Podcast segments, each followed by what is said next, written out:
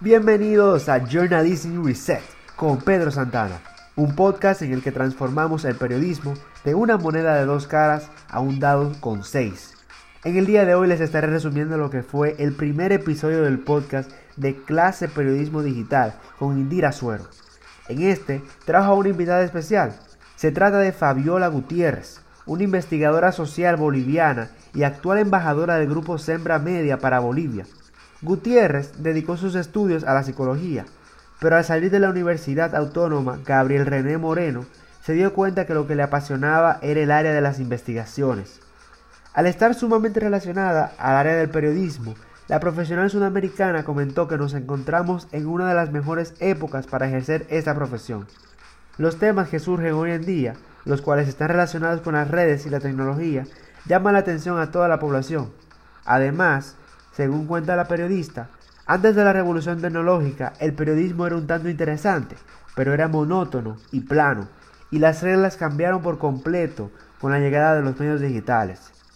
Gutiérrez se crió con un periodismo que en su opinión es muy similar al de los otros países. El periodismo boliviano, así como en todo el mundo, también sucede que hay grupos de poder que son los dueños de los medios de comunicación tradicionales y son grupos con valores conservadores.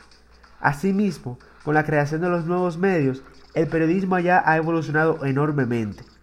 Ella pudo destacar algunos de sus medios favoritos que ella utiliza para informarse. Está el medio de la región, que es un medio utilizado en medio ambiente y turismo, y es un periodismo investigativo el que ejerce este medio.